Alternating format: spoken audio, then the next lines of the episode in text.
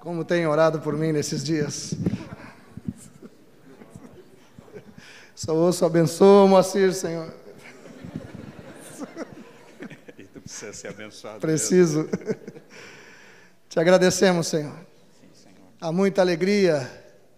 Todos nós temos o mesmo nome, temos o teu nome, Senhor. Esse nome precioso pelo qual somos chamados.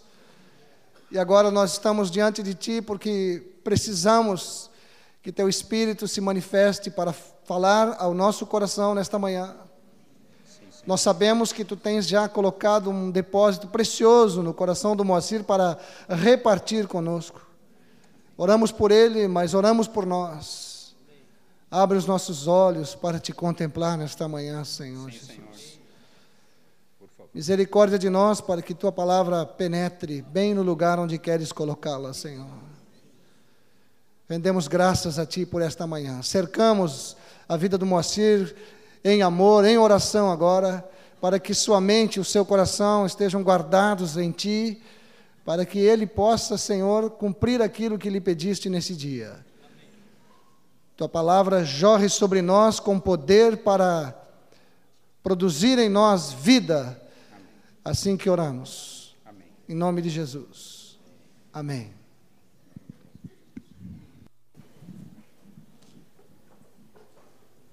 É bom estar entre os irmãos e saber que não sou visitante, faço parte dessa família, família de Deus.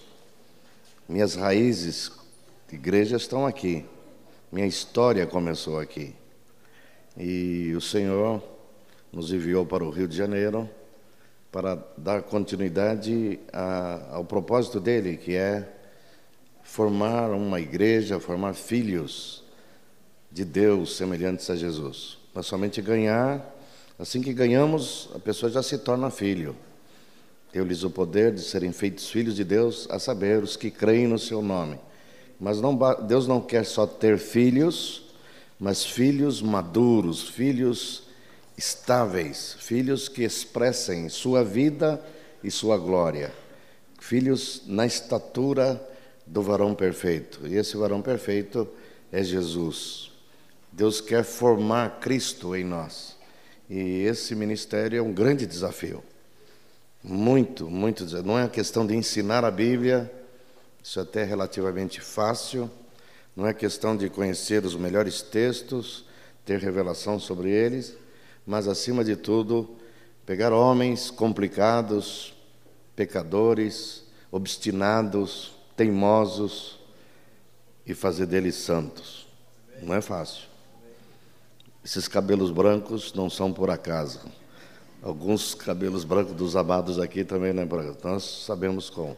Mas uma coisa podemos dizer: fazemos isso certos de que o Senhor está conosco neste trabalho. O Senhor está conosco porque Ele nos chamou para fazer isso.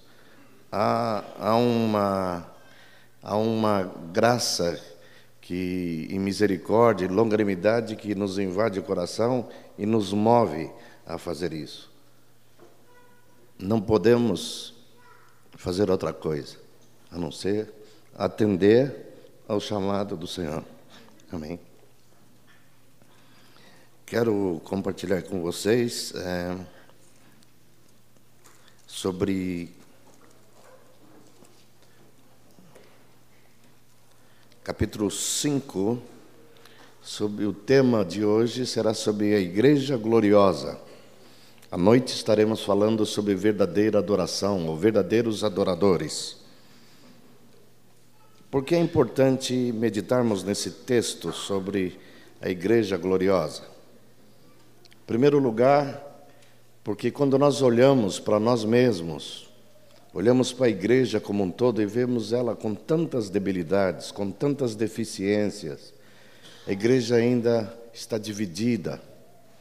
A igreja ainda está imatura em muitos sentidos. Não me refiro somente aqui, os irmãos, claro, mas erguendo os nossos olhos, olhando para a igreja no Brasil, olhando para a igreja no, na América Latina, olhando para a igreja no mundo, e ficamos nos perguntando, Senhor, quando é que nós vamos ter uma igreja restaurada. Nós nem falamos igreja gloriosa, mas uma igreja restaurada, completamente restaurada.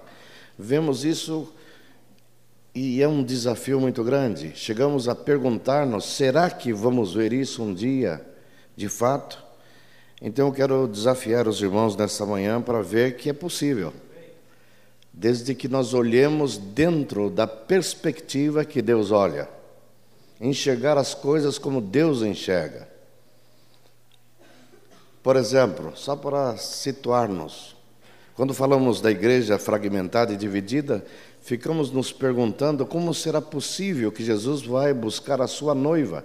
Ele fala de uma noiva e não de um harém. Jesus não tem um harém, Jesus tem uma só noiva. E vai buscar uma noiva. E como é que é essa noiva? Vamos ver a descrição que Paulo dá para essa noiva que Jesus vem buscar.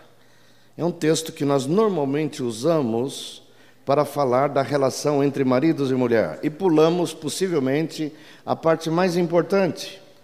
Quero até pedir licença ao amado irmão Moisés, numa declaração que ele fez no retiro. Quando nós falamos de família, quase sempre nós pensamos na nossa família. Pensamos na família mesmo como igreja, mas a nossa, né? a nossa turma, a nossa igreja. E nós não vemos a coisa da perspectiva de Deus, como Deus vê. E quando nós usamos esse texto, eu mesmo já usei dezenas, para não dizer de vezes, para falar para os casais, e nós passamos batido, talvez, na coisa mais importante que Paulo fala dentro desse contexto. Vamos ler e vocês verão o que, que eles têm para nos ensinar hoje. As mulheres sejam submissas a seus próprios maridos como ao Senhor porque o marido é o cabeça da mulher, como também Cristo é o cabeça da igreja, sendo este mesmo salvador do corpo. Como, porém, a igreja está sujeita a Cristo, assim também as mulheres sejam em tudo submissas a seus maridos. Maridos, amai vossas mulheres, como também Cristo amou a igreja e a si mesmo se entregou por ela, para que a santificasse, tendo-a purificado por meio da lavagem de água pela palavra para apresentar a si mesmo igreja gloriosa, sem mácula, nem ruga, nem coisa semelhante, porém santa e sem defeito. Assim também os maridos devem amar as suas próprias mulheres, as suas mulheres como a seus próprios corpos. Quem ama a sua esposa, a si mesmo se ama, porque ninguém jamais odiou a sua própria carne, antes a alimenta e dela cuida, mas também Cristo o faz com a igreja porque somos membros do seu corpo. Eis que deixará o homem a seu pai e a sua mãe, e se unirá à sua mulher, e se tornarão os dois uma só carne. Grande é este mistério, mas eu me refiro a Cristo e à Igreja. Grande é esse mistério, mas eu me refiro a Cristo e à Igreja. Vamos a Efésios mesmo, abrir no capítulo 1, verso 9 e 10. Diz assim: Desvendando-nos o mistério da Sua vontade, segundo o seu beneplácito, que propusera em Cristo, de fazer convergir nele, na dispensação da plenitude dos tempos, todas as coisas, tanto as do céu como as da terra. Capítulo 3, verso 3 e 4.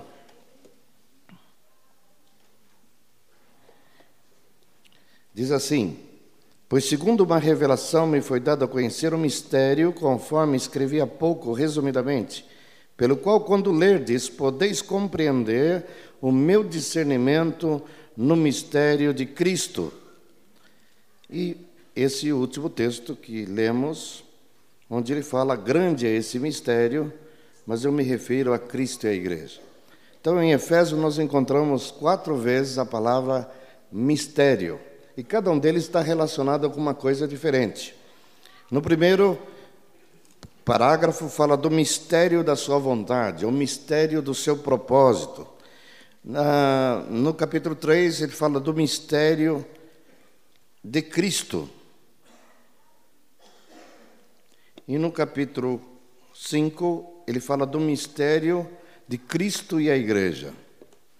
Eu ministrei há poucos dias atrás sobre esse tema em em Niterói, e, e eu falei, dizendo aos amados irmãos, que eu ia ministrar sobre o ministério, o mistério de Cristo e a igreja, e que os outros irmãos iam ministrar sobre o ministério de Cristo e outro ia ministrar sobre o mistério da sua vontade.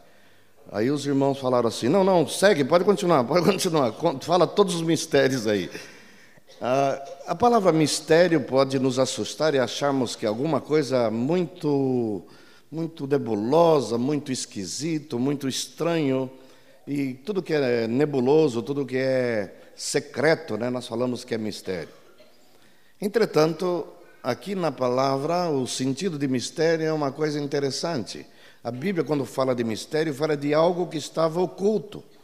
E, tem, e, e ao ser revelado, deixa de ser mistério. Esse texto de 1,9 diz: desvendando-nos.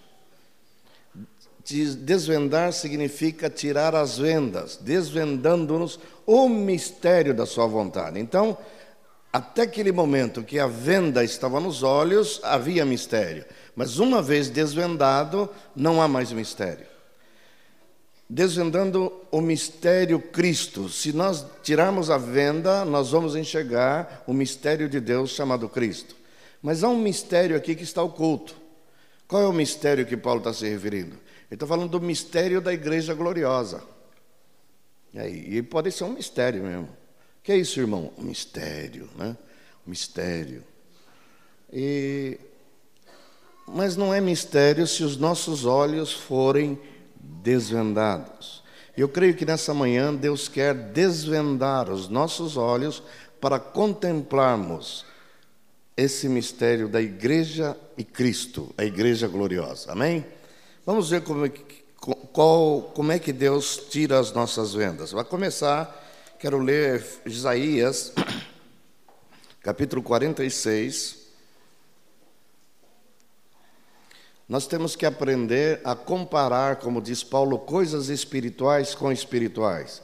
A Bíblia se explica a si mesmo. Todas as coisas que Deus quer nos revelar estão na Sua palavra, já está revelado.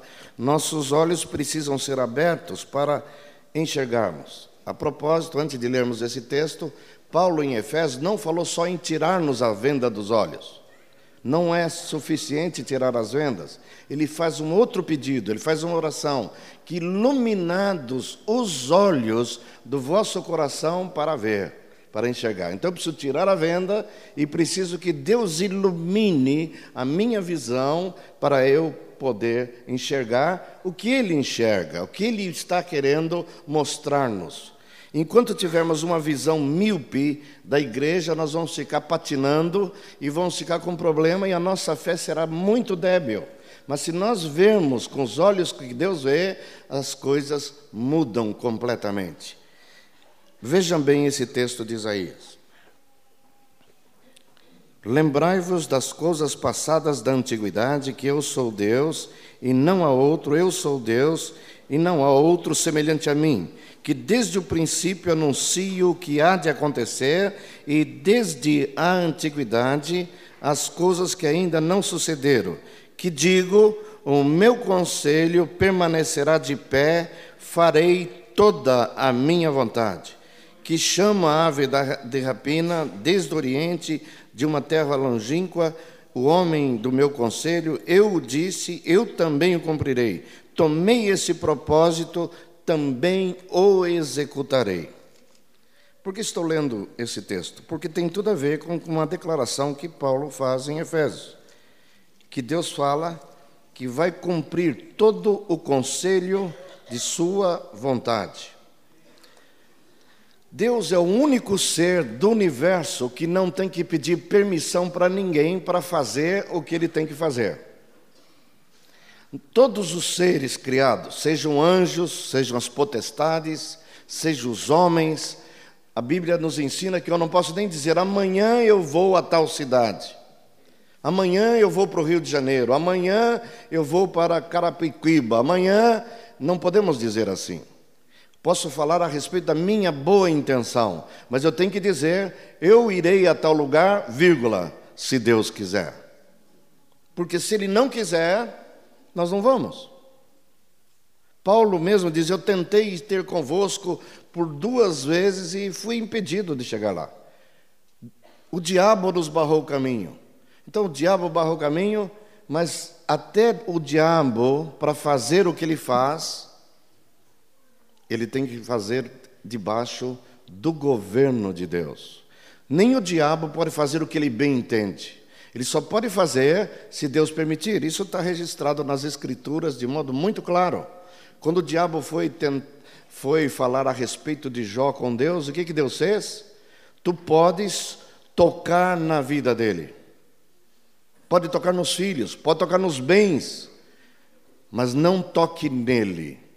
Diabo não teve outra alternativa de não tocar nele. E pelo contexto desta passagem, nós sabemos que ele tinha poder, inclusive, de matar o Jó se ele quisesse. Ou melhor, se ele quisesse, não, se ele pudesse. Mas Deus não deixa. Mas ele matou os filhos de Jó, matou os, os animais, destruiu. E aí Deus chama a atenção dele, está vendo? Meu servo Jó continua fiel. Aí ele diz: é porque a vida dele não foi tocada, não foi tocada na carne dele. Então Deus faz a seguinte declaração: Isso é só para vocês verem que nem o diabo faz o que faz, se não Deus não permitir. Aí Deus diz: Tu podes tocar então nele, mas não o mates. Ou seja, estabeleceu o quê? Um limite. Não mates. Até então, quando dizemos assim, o diabo matou fulano. Se matou, é possível, mas Deus permitiu. Há uma soberania de Deus que tudo controla, tudo dirige, tudo governa. Então, quando dizemos que Deus é o supremo governante do universo, Ele é de fato o supremo governante. Quando Ele diz, Eu farei toda a minha vontade. Ele não tem que levantar a cabeça para cima e falar: será que posso? Por que, que ele não faz isso? Primeiro, porque ele não só diz que ele vai fazer, mas ele tem o poder de fazer, de fazer cumprir aquilo que ele se propõe a fazer. Alguém duvida disso? Então, nunca duvidem. Nem a queda, nem o pecado do homem impediu que ele cumprisse, vai cumprir, está cumprindo e cumprirá o seu propósito. Isso é tremendo. Isso é o Deus da Bíblia, é o Deus, o Pai de nosso Senhor Jesus Cristo. E nesse contexto é que ele está falando que ele vai dar para o seu filho uma noiva gloriosa, sem mácula, sem mancha, sem ruga e nem coisa semelhante a essa. Os jovens aqui sabem muito bem, me dirijo especialmente aos varões. Você quer casar com uma noiva toda enrugada? Uma noiva velhinha, dando de muleta? Ninguém quer. Pode estar certo que Jesus também não quer. Ele não quer uma noiva com reumatismo. Ele não quer uma noiva com enxaqueca. Ele não quer uma noiva e qual a melhor expressão que tem na Bíblia para expressar uma noiva daquelas assim, fora de série? Glória. Não tem palavra melhor para definir uma pessoa do que uma pessoa gloriosa. Um bom elogio para fazer para sua noiva, né? Você está gloriosa, né? Glória. E glória é glória. Deus não aceita menos do que glória. Agora nós temos um problema. Qual é o problema que nós temos? Aí vocês vão entender. Que quando o Adão pecou, diz a palavra que nós fomos destituídos da sua glória. Nós vamos descobrir isso lendo. Vamos lá para Gênesis. Onde está a revelação das Escrituras, a revelação desse mistério? Surpreendentemente está em Gênesis capítulo 2. Vamos descobrir a igreja gloriosa em Gênesis, capítulo 2. O mistério que está oculto e que vai ser revelado está em Gênesis, capítulo 2. Diz assim: Disse mais o Senhor Deus: Não é bom que o homem esteja só, far-lhe-ei uma auxiliadora que lhe seja idônea. Havendo, pois, o Senhor Deus formado da terra todos os animais do campo e todas as aves dos céus, trouxe-os ao homem para ver como este lhe chamaria, e o nome que o homem desse a todos os seres viventes, esse seria o nome deles.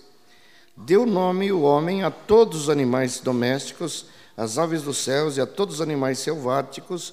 Para o homem, todavia, não se achava uma auxiliadora que lhe fosse idônea. Então o Senhor Deus fez cair pesado sono sobre o homem, e este adormeceu, tomou uma de suas costelas e fechou o lugar com carne. E a costela que o Senhor Deus tomara ao homem, transformou-a numa mulher e lhe a trouxe. E disse ao homem: Esta, afinal, é osso dos meus ossos, carne da minha carne, chamar-se-á varoa, porque do varão foi tomada. Por isso deixa o homem pai e mãe e se une à sua mulher, tornando os dois uma só carne.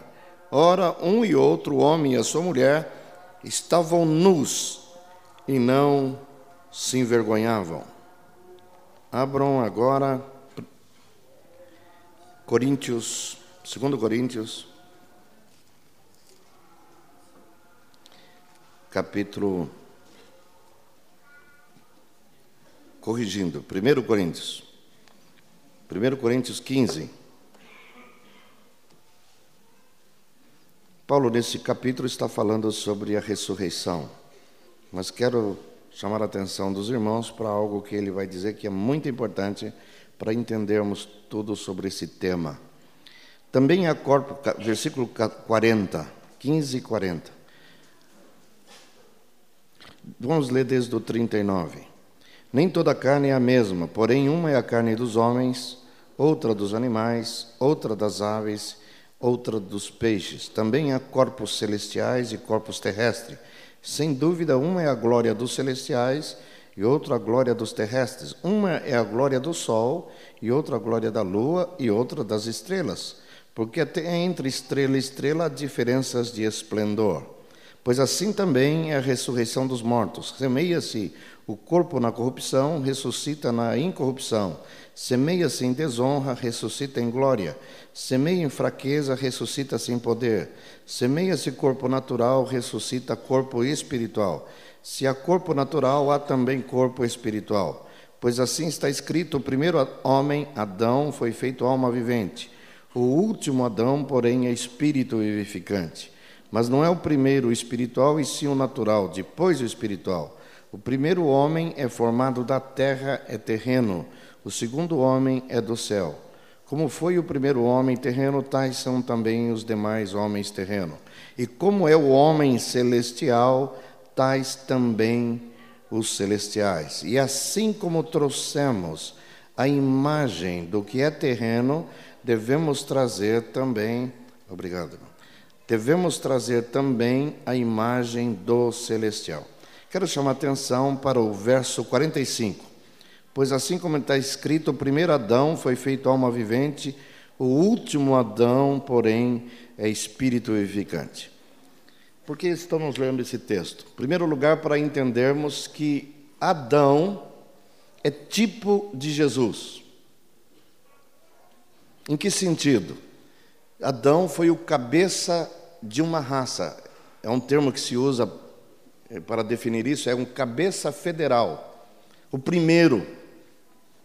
Quando fala de Jesus, fala que ele é o último Adão. Como o último Adão, ele fecha toda a raça humana, desde Adão até o último Adão. Mas não fala só que ele é o último Adão, fala que ele é o segundo homem. Por que isso? Como Adão, ele é o último, e como homem, ele é o segundo. Quem é o primeiro? De novo, Adão. Ele, como segundo homem, ele é o gerador, o formador de uma nova espécie.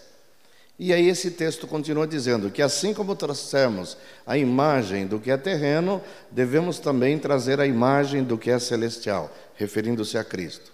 Mas eu quero chamar a atenção dos irmãos que não é só Adão que era tipo de Cristo. Há uma outra figura que normalmente a gente não se apercebe, e normalmente quando falamos dela sempre falamos mal, é Eva. Muitos têm barreira com Adão e muitos têm problema com a Eva. Mas a Eva aqui, quero chamar a atenção de vocês, a Eva aqui, esse capítulo 2 está inserido antes da queda. Aqui não era a Eva depois da queda que fica muito na nossa mente. É uma Eva antes da queda. E o texto diz que ambos, ao ser criados, estavam nus e não se apercebiam, não se envergonhavam. Por quê? E logo que pecaram, a primeira coisa que eles descobriram é que estavam nus. Nós nunca paramos para perguntar por que isso. O que, que aconteceu? Talvez a gente fale assim, é porque abriram-se-lhes os olhos. Não é bem isso. É que tanto Adão quanto Eva, antes da queda, eram revestidos de glória. Eles tinham ao redor dele uma auréola.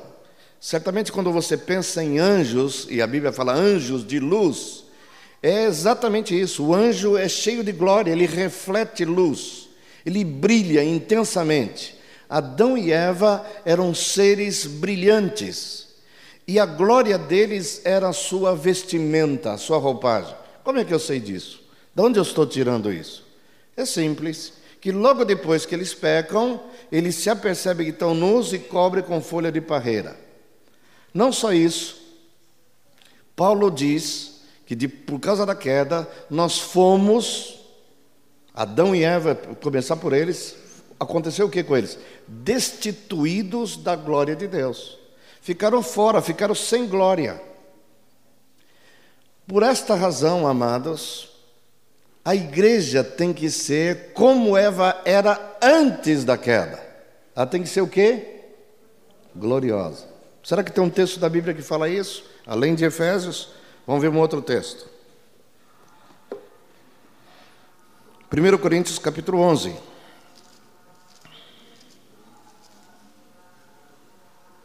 Texto também usado muito para encontros de casais. De novo, nós usamos para encontro de casais e passamos batido no encontro de Cristo e a igreja. É casal também. Verso. Vamos ler. Verso 7. Porque, na verdade, o homem não deve cobrir a cabeça por ele ser a imagem. O homem é o quê? Imagem e glória de Deus. Mas a mulher é o quê? Olha, guarda essa expressão. A mulher é glória do homem. Por que é importante entendermos isso? Senão nós não vamos entender a igreja como glória de Cristo. Porque o homem não foi feito da mulher, e sim a mulher do homem. Porque também o homem não foi criado por causa da mulher, e sim a mulher por causa do homem. Eu entendi isso quando eu percebi que Deus usou uma metodologia diferente para criar Eva. Adão, a palavra Adão quer dizer barro vermelho. Deus foi lá num lugar que tinha barro vermelho e modelou um homem e diz que soprou nas suas narinas e ele se tornou alma vivente. E de propósito, deliberadamente, intencionalmente, Deus só fez Adão e não fez a Eva em seguida. Não sabemos quanto tempo se passou que Adão não tinha companheira. Eu presumo que foi muito tempo, não foi pouco tempo. Por que, que eu sei disso? Porque Deus diz que criou as aves, os peixes, os animais, e mandou Adão dar nome aos animais. E ele não deu nome em 24 horas. Pode estar certo que ele ficou muito tempo dando nome para esses bichos todos. E passou dias, semanas, né? E aí ele se deu conta, depois de algum tempo, que tinha alguma coisa errada no paraíso. O que estava errado? Ele percebeu que todos os animais tinham macho e fêmea, tinham companheiros andavam juntos. E ele disse: Eu estou aqui sozinho, cadê minha companheira? Leva isso para Jesus, ele é tipo de Jesus. Jesus está no céu e tal como? Sozinho, não tem companheiro. Ele olha para os seres criados, deu nome para eles, e aí ele se apercebeu que a relação dele com esses seres criados era impossível. Ele era, Adão era de uma natureza diferente, de uma natureza superior. Ele não conseguia se comunicar com o tatu, com a girafa. Ele falava com eles, assim, uhum, uhum, e não estão entendendo nada. Eles conversavam entre si. Se vocês não sabem disso, é bom saber. Nós não somos profundos eh, estudiosos de biologia animal, mas é certo que os animais se comunicam. Os golfinhos se comunicam, as baleias se comunicam, os cavalos se comunicam entre si. Eles têm uma linguagem própria. Não falam inglês, nem francês, nem alemão, nem português, mas eles se entendem. E como se entende? As abelhas se comunicam, as formigas se comunicam, mas o homem não consegue comunicar-se com a formiga e nem a formiga com o homem. E Adão passou por essa experiência. Ele não tinha amizade com os animais, não tinha um relacionamento de igual para igual. E eu vou citar uma coisa errada. Deus me fez sozinho. Eu tenho a impressão que nessas conversas de fim de tarde, né, na viração do dia, ele ficava ansioso para Deus vir estar com ele, que era o único ser que entendia ele. E ele entendia. Então ele conversava com Deus. Mas quando Deus ia embora, ele ficava muito tempo sem ninguém para conversar. Então andava, andava para lá, para cá, para lá, para cá, e certamente falava sozinho. Já pensou que triste isso? Falava sozinho, ficava falando, né? falando com os animais, conversando. Eles não entendiam nada, mas ele falava. Porque Deus deu a ele a capacidade de falar, de comunicar. Só que ele não tinha com quem comunicar-se, a não ser com Deus. E eu acho que numa dessas tardes ele disse: Senhor, não tem uma coisa errada quando tu me criaste, fizeste macho e fêmea, fizeste companhia para todos os animais, menos para mim. Eu vou viver o tempo todo nesse jardim lindo, fantástico, e não tendo uma companheira? E não tinha, ele já tinha procurado, diz o texto, que ele procurou, mas não encontrou alguém que pudesse compartilhar com ele da sua vida e da sua natureza. Aí Deus falou: fique tranquilo, fique tranquilo, falhei uma auxiliadora que lhe seja idônea. Fique tranquilo, vou te arrumar uma mulher Olha, gloriosa. Ele, opa, linda de morrer.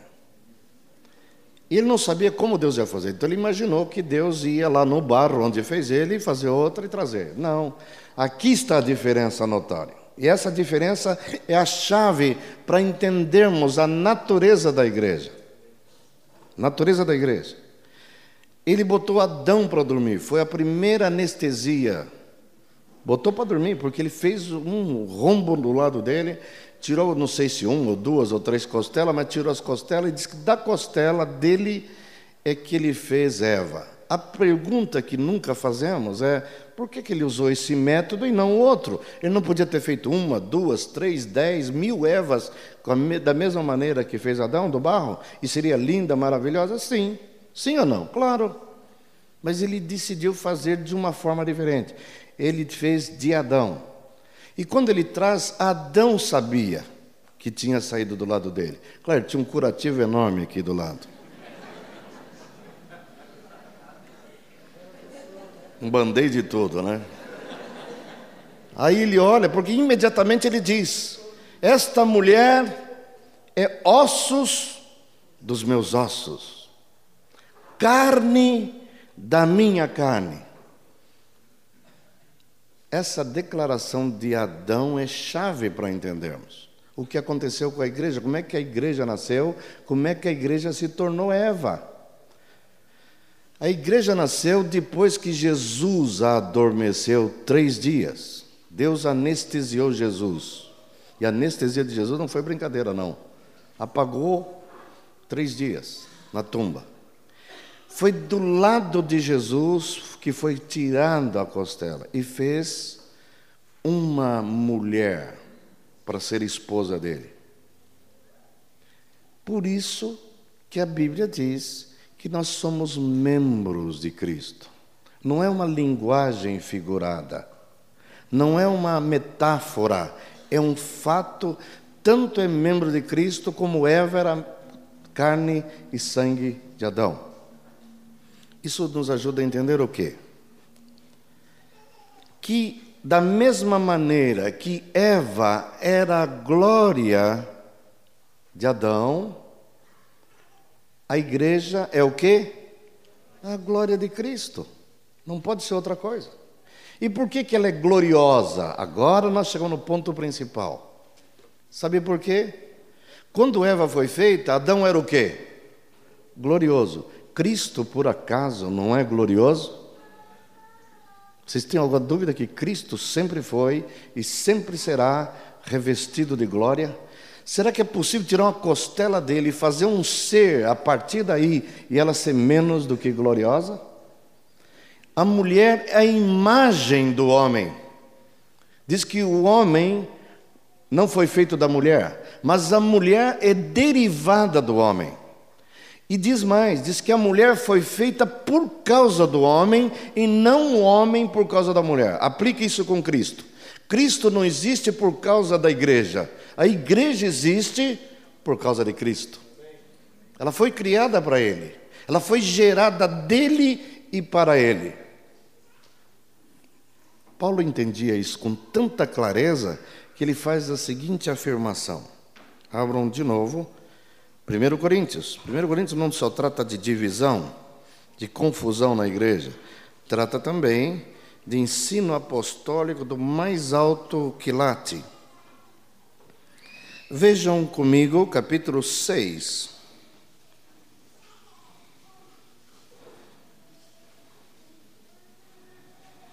Verso 15.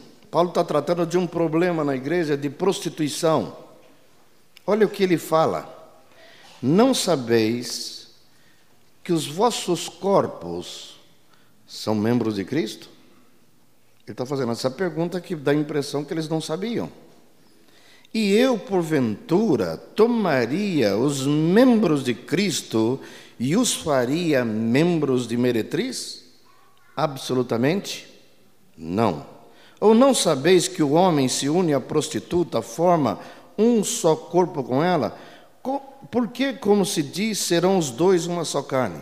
Mas aquele que se une ao Senhor é um espírito com ele. Fugir da impureza, qualquer outro pecado que uma pessoa cometer é fora do corpo. Mas aquele que pratica a imoralidade peca contra o próprio corpo. Acaso não sabeis que o vosso corpo é santuário do Espírito Santo que está em vós, e qual tendes da parte de Deus, e que não sois de vós mesmos? Porque fostes comprado por preço, agora, pois, glorificai a Deus no vosso corpo. Quero destacar o verso 15. Não sabeis que os vossos corpos são membros de Cristo?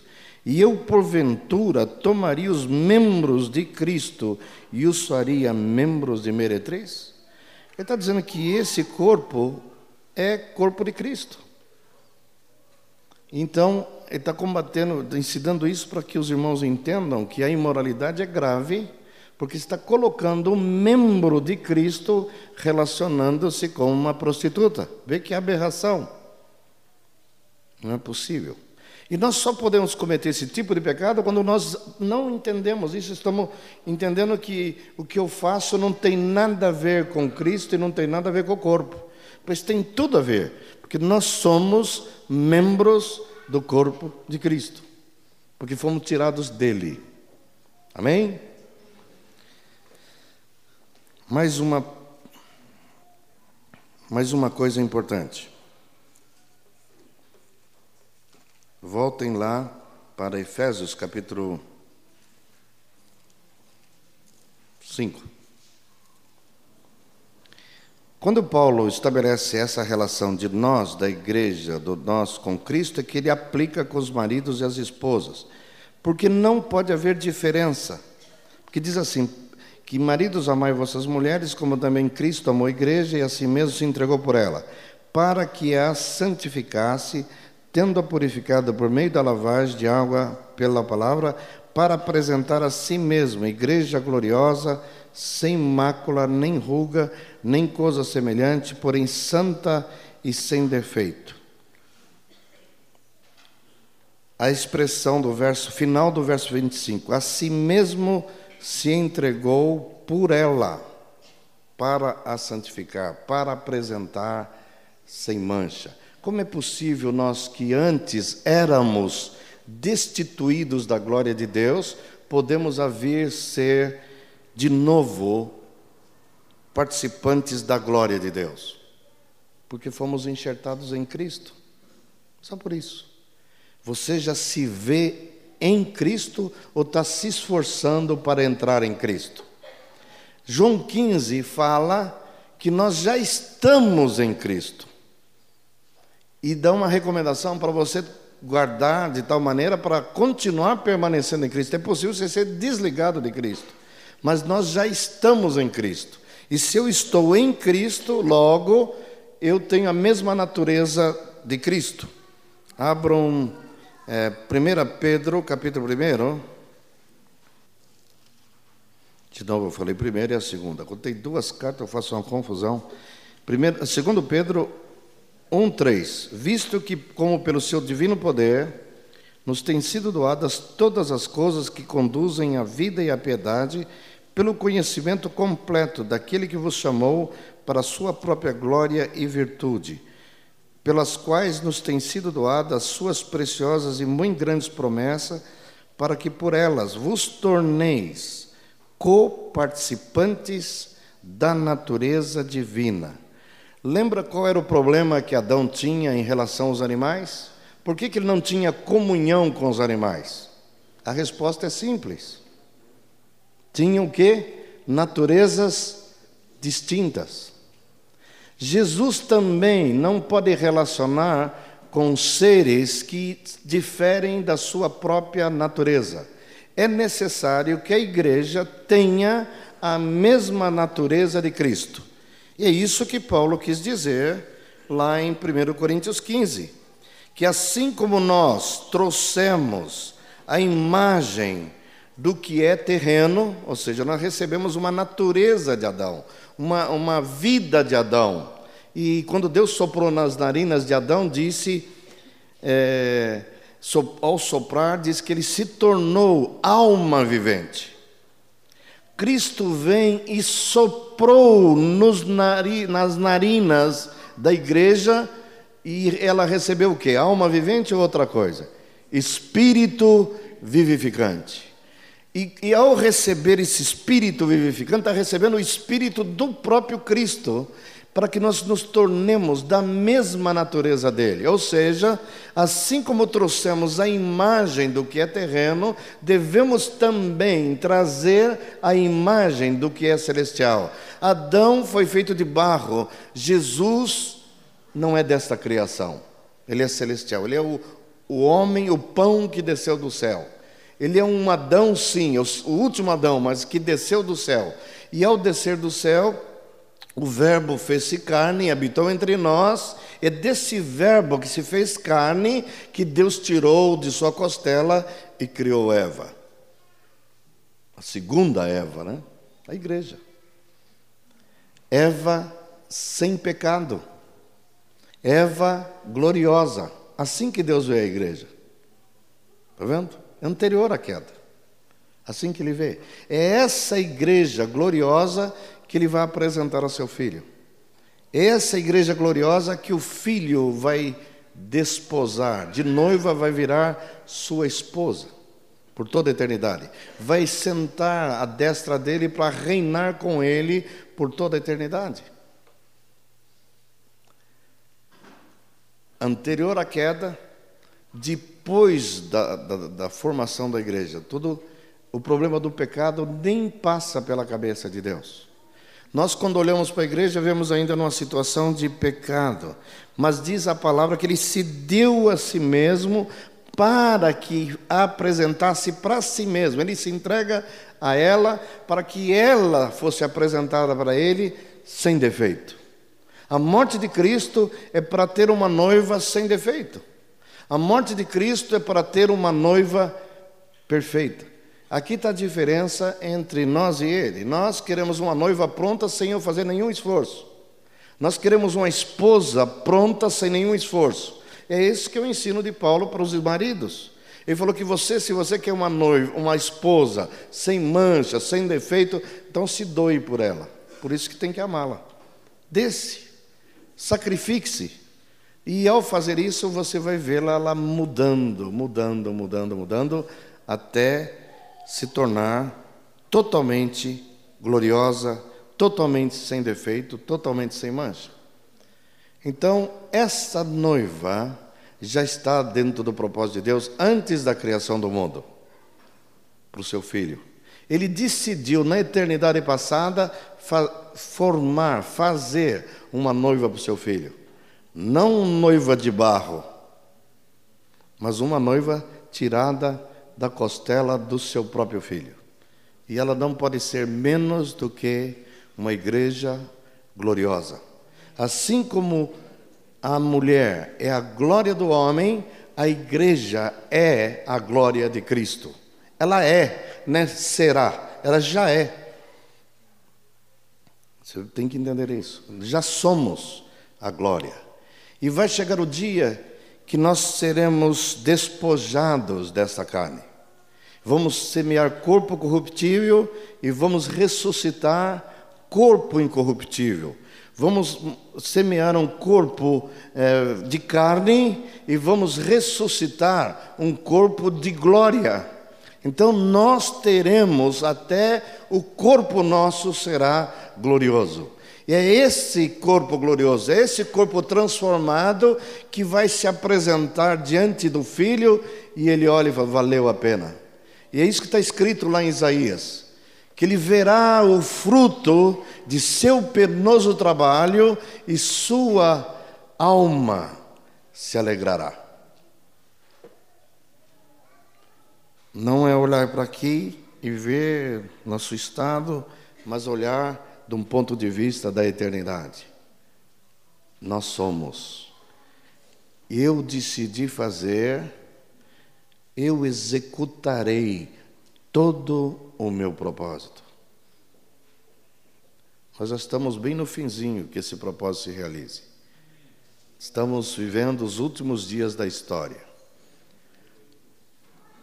Não, não, não olhe para você, não olhe para suas debilidades, olhe para que Ele se deu, para que você não fosse, não tivesse ruga, não tivesse mácula não tivesse defeito algum. Ele quer uma noiva perfeita. E ele deu a vida dele para que isso acontecesse. Amém?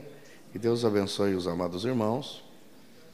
E o mistério foi desvendado. Não tem mistério. Cristo e a igreja. E essa igreja é gloriosa. É tão gloriosa como a mulher é a glória do homem, a igreja é a glória de Cristo. Amém. Vocês querem ser isso? Não, vocês não querem ser, vocês já são. Amém. Amém? Amém. Somos. Agradecemos-te, Senhor, esta palavra. Muito obrigado, Senhor. que vivamos assim. Tua esposa, tua noiva, Amém. esperando o casamento. Amém. Aleluia. As bodas celestiais já estão se cumprindo. Porque tu escolhes uma vez só e a tua escolha é certa.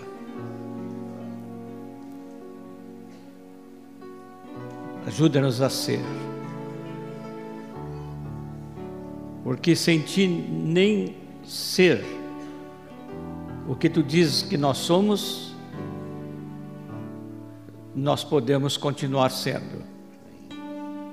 Dependemos em tudo de ti, Senhor. Obrigado pelo privilégio e ajuda-nos a ganhar muitos para embelezar mais a noiva.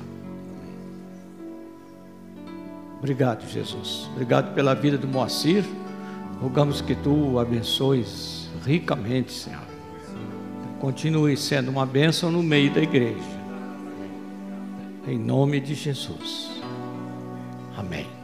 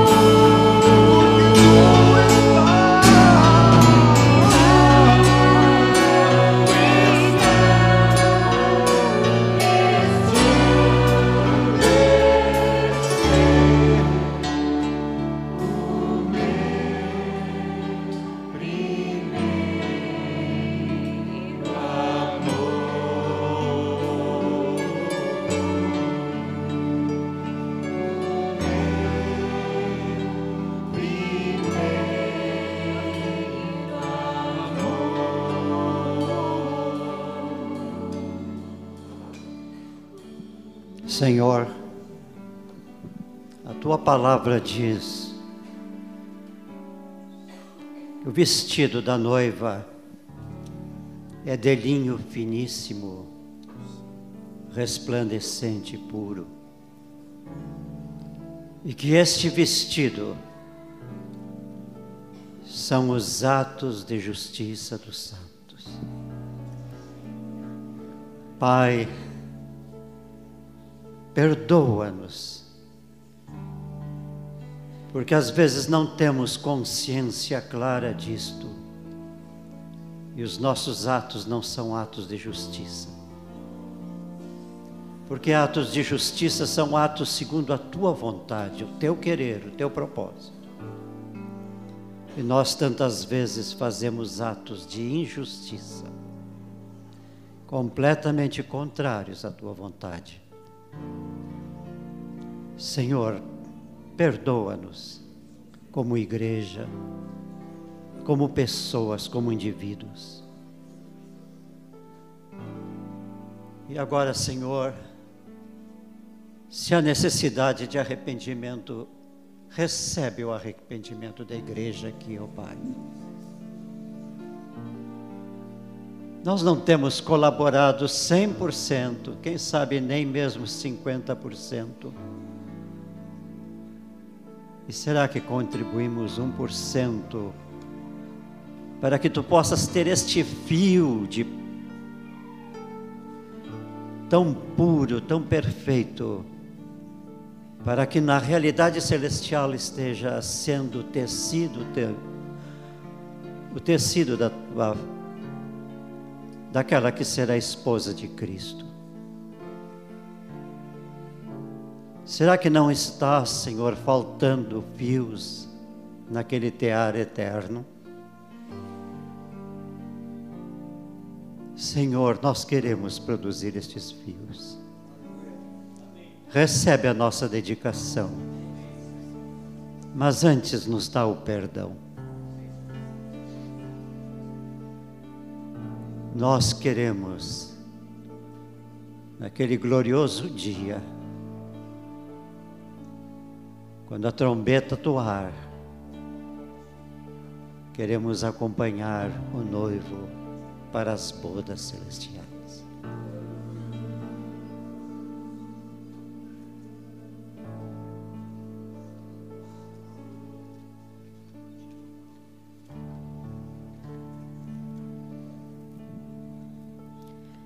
Meu amado noivo Jesus, que maravilhoso é estar contigo, conhecer-te cada dia mais e apaixonar-me profundamente por ti.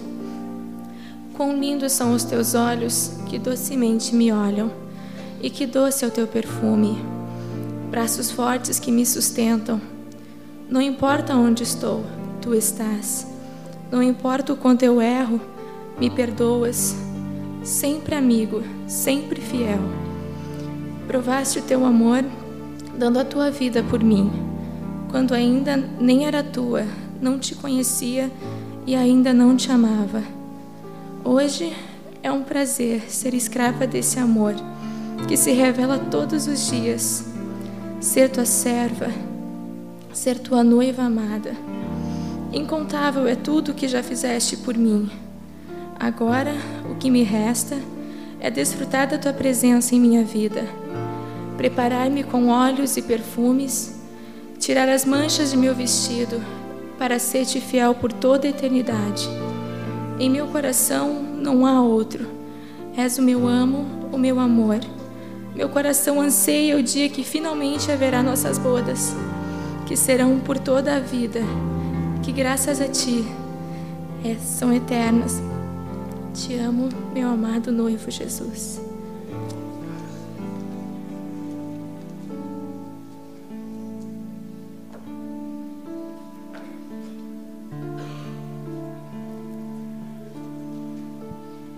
Irmãos, como estávamos ali louvando com aquele cântico, que dizia: A tua face eu quero ver. O Senhor me tocou que tudo que Ele já realizou e já fez para que nós o contemplemos e, os veje, e possamos vê-lo hoje.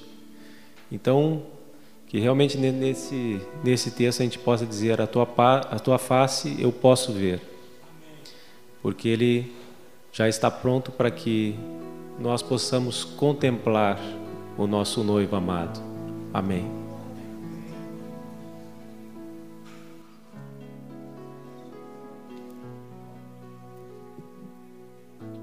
Eu recebi um telefonema agora, durante a reunião, da Silvana, pedindo oração pela mãe da Isabel, que se acidentou agora de manhã. Então, eu não tenho muita informação, mas o Senhor está lá e pode resolver todo esse problema.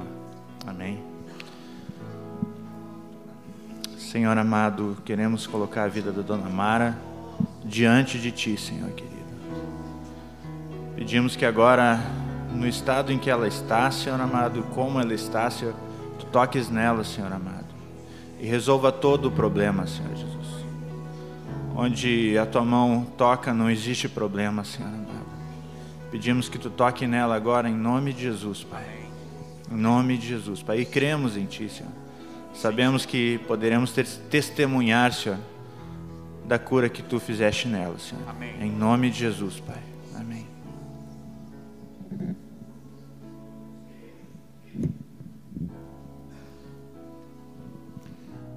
Continuamos cheios, o óleo continua a se derramar sobre todos nós. Amém, amados?